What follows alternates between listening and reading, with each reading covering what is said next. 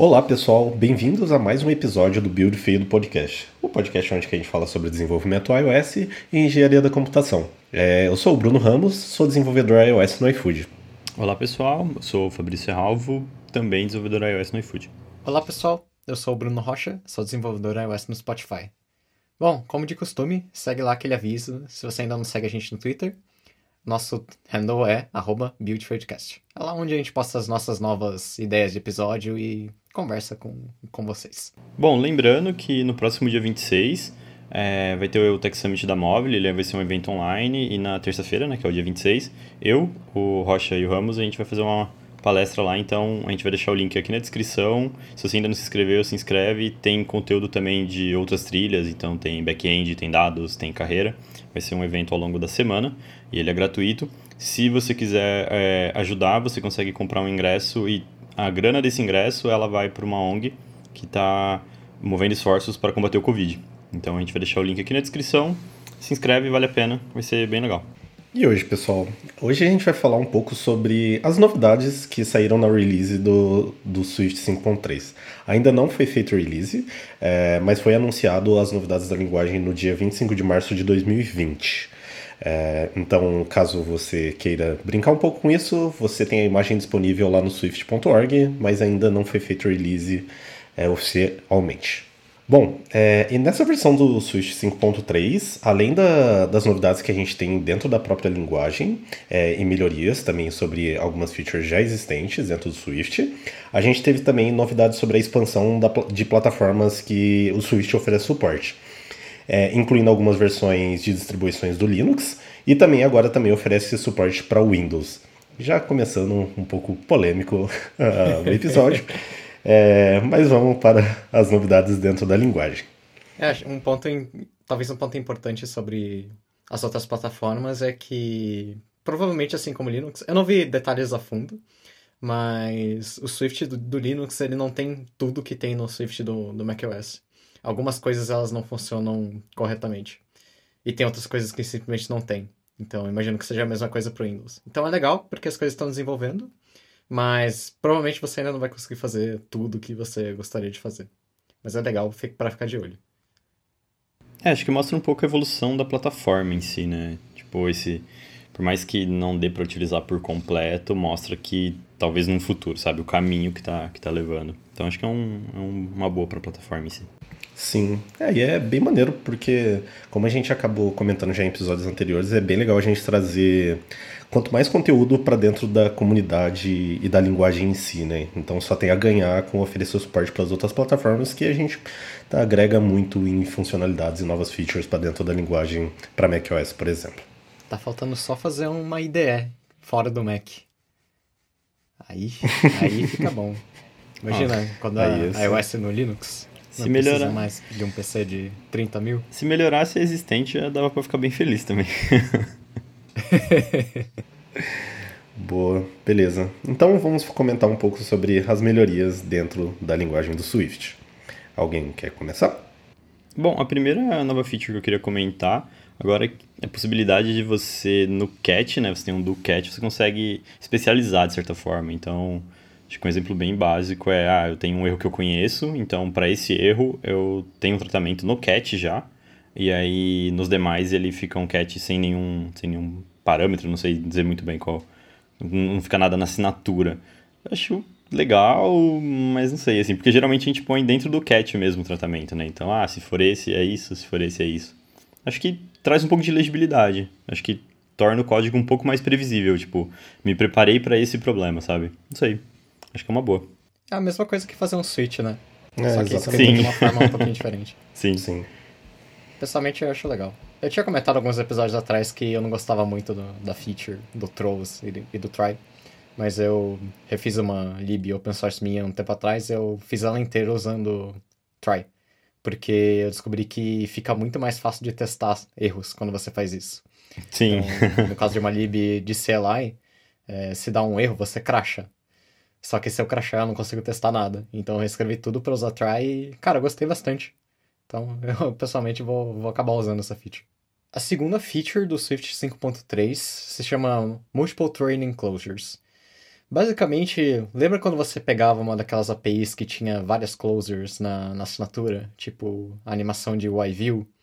E você conseguia usar a sintaxe bonitinha do Swift para closures na primeira, mas na segunda você tinha que escrever ela por extenso e ficava aquela caca feia. O que essa feature implementa é que agora você consegue usar essa sintaxe bonitinha do Swift, onde você consegue omitir o nome da, da closure e declarar ela fora do, do parênteses, né? Então, puramente para ficar bonitinho. No fundo é a mesma coisa. Mas agora você consegue fazer isso com APIs que usam múltiplas closures. E o resultado é um negócio que levantou um pouquinho de polêmica, porque visualmente levantou muita briga sobre como isso funciona. Obviamente não tem como a gente mostrar coisas no, no podcast, então a gente vai colocar os links na, na descrição do, do episódio você pode ver por você mesmo. Mas quando essa proposal foi implementada, é, levantaram muitas polêmicas no fórum do Swift sobre se as coisas deviam ser feitas assim ou não. E principalmente levantou um tópico que eu queria colocar aqui para vocês também, que é o quanto, tipo, o quão profundo essas funcionalidades onde o propósito delas é deixar as coisas mais fáceis de escrever mas não, tipo, não mudar como as coisas são escritas em si, em te dar alternativas para escrever as coisas.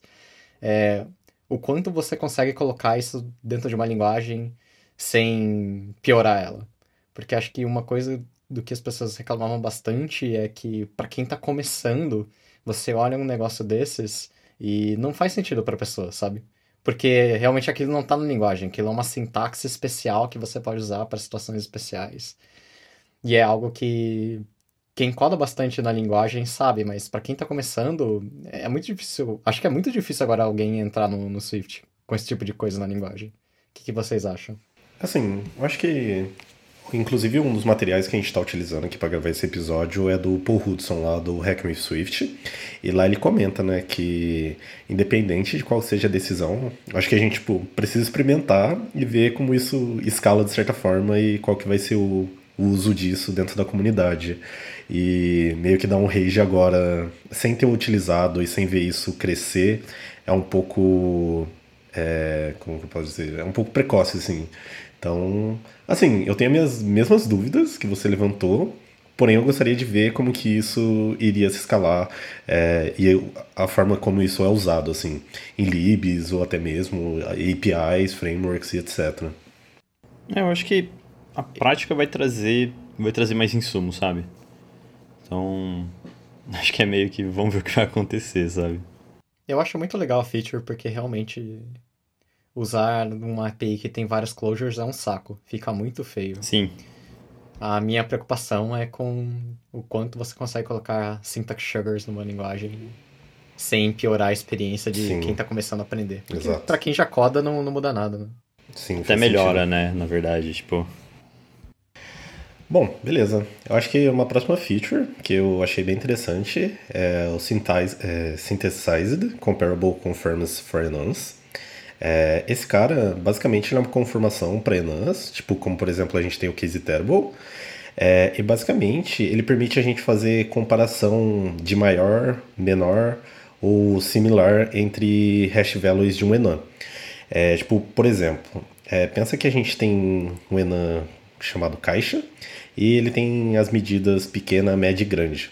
Nessa sequência, é, basicamente você consegue ter dois enans, tipo, ter duas propriedades que usam esse enan. Um pensa que pode ser a caixa pequena e o outro pode ser a média.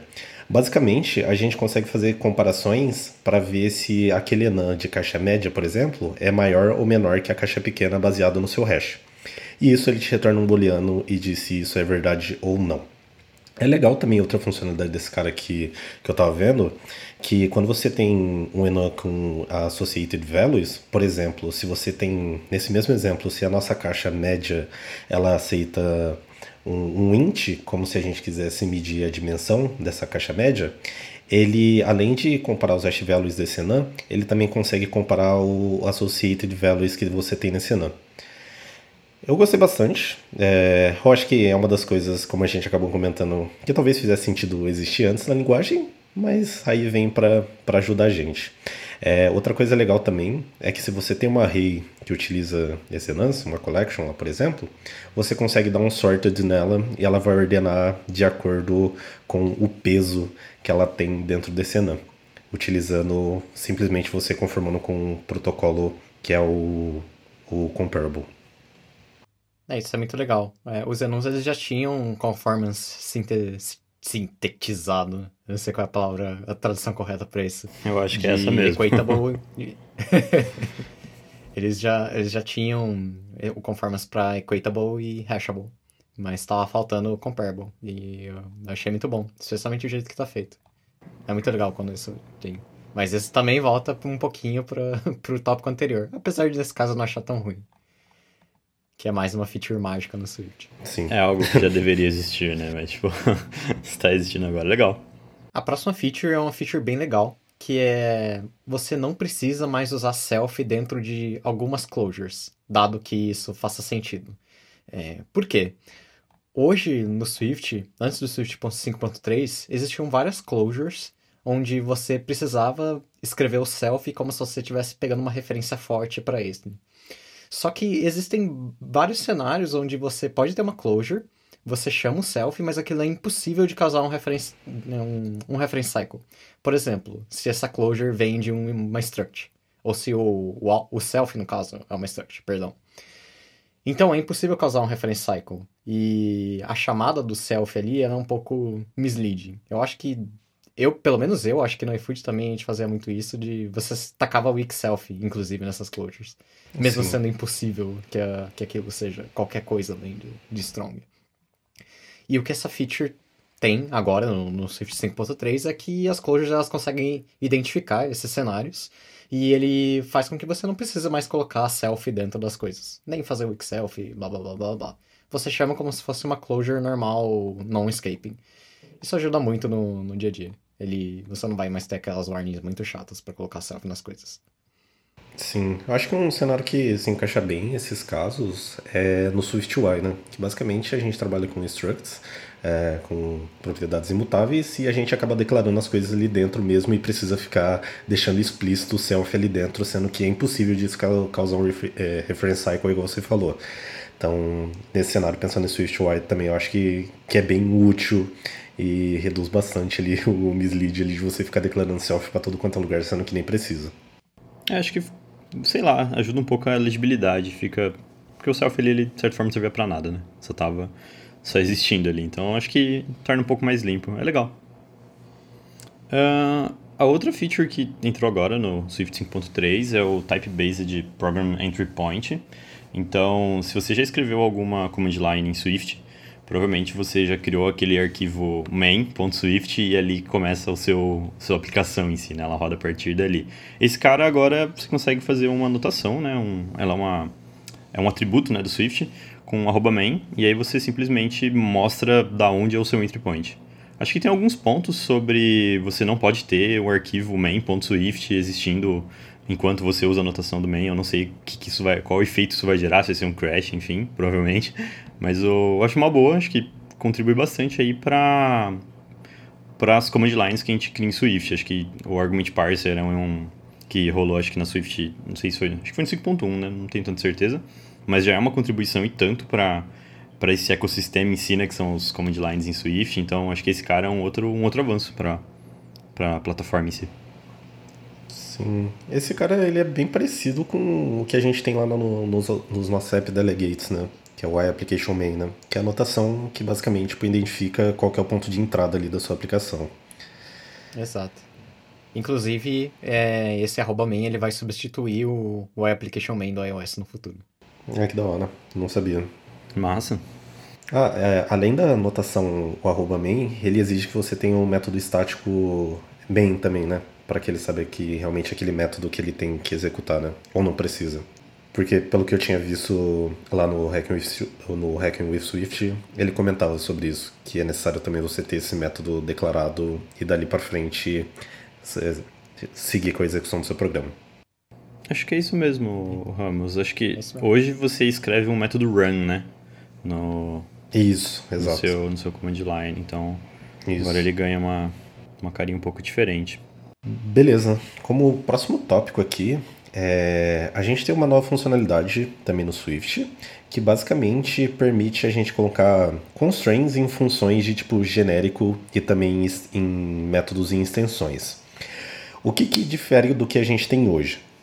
É, hoje, quando a gente precisa colocar um. tenta restringir é, o uso de algum protocolo ou de alguma extensão, você acaba colocando essa constraint, que basicamente é aquele where self é igual a algum outro protocolo ou, ou alguma outra coisa. É, a gente precisa colocar isso na declaração do próprio protocolo ou extensão. Então, basicamente, vamos pensar que a gente tem um protocolo chamado container, que a gente quer containerizar a nossa view controller e permitir que ela coloque outras view controllers dentro dela mesma.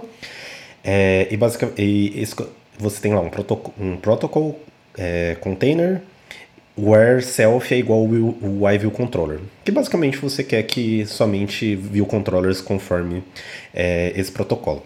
No Swift 5.3, é, você pode colocar essa constraint, esse where, na verdade, dentro de um método, o que não era possível a gente fazer. Então, ao invés de você ter que declarar uma extensão para você restringir o uso de, de algum método do seu protocolo para alguma outra classe ou protocolo, você consegue fazer isso agora dentro de um método.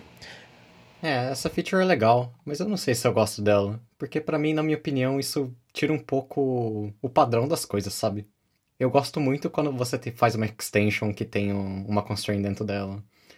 Agora você poder colocá-la dentro das funções, pelo que eu entendi, é a mesma coisa. Não tem nenhum benefício você fazer dessa forma.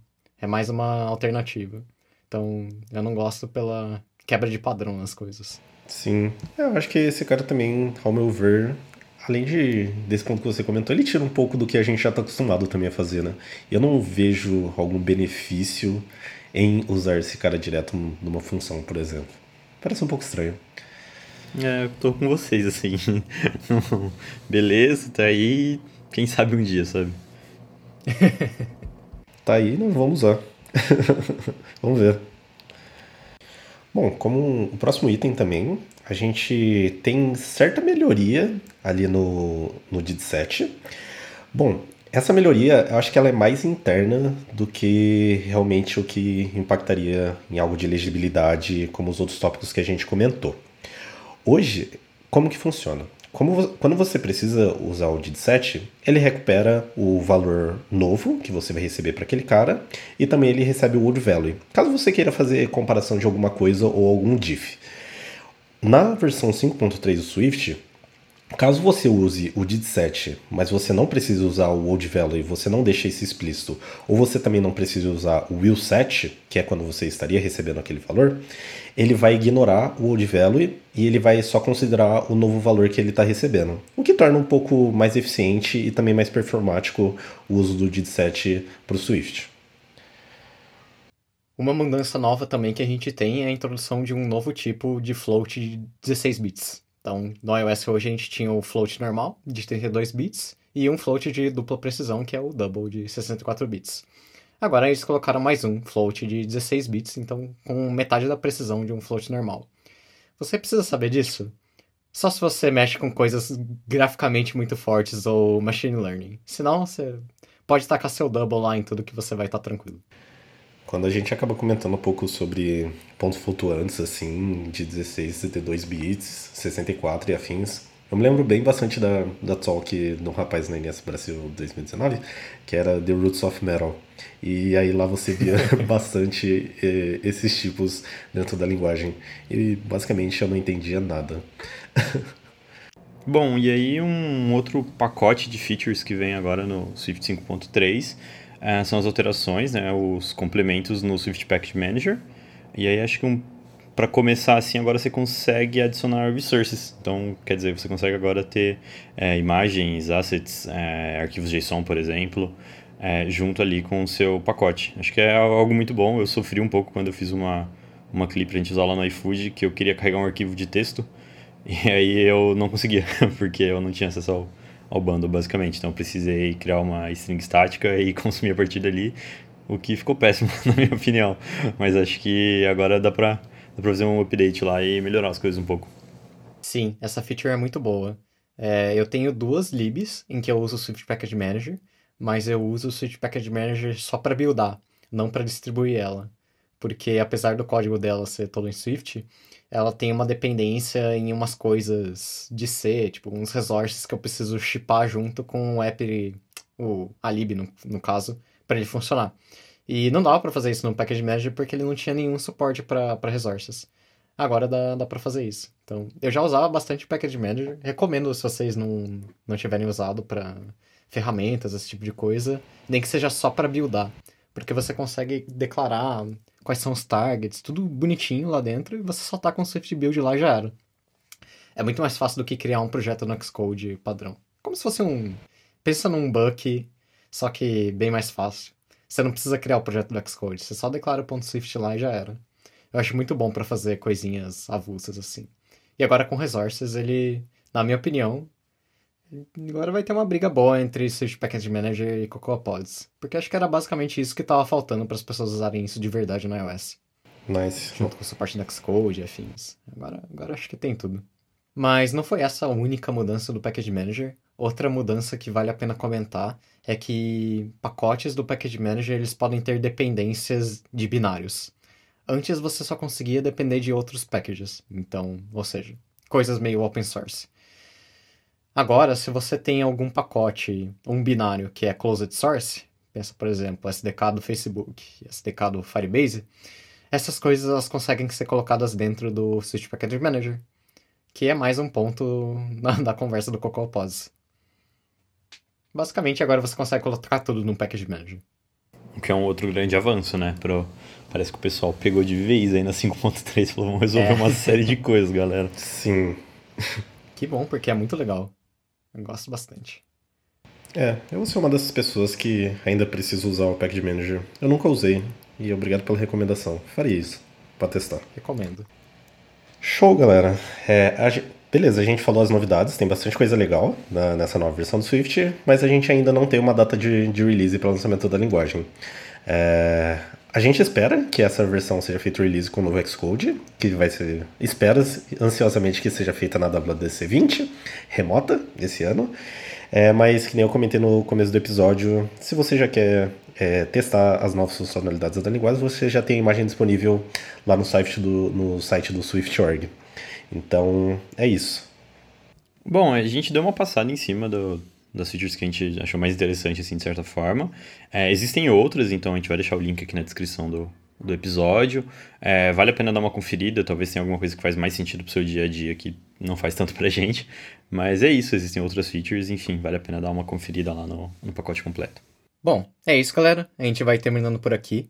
Como sempre, se você ainda não segue a gente no Twitter, dá uma seguida lá no arroba Pode mandar dúvidas pra gente, conversar sobre o que você quiser, e a gente responde lá. Valeu, pessoal. Até a próxima. Valeu, pessoal. Tchau, tchau. Valeu, galera.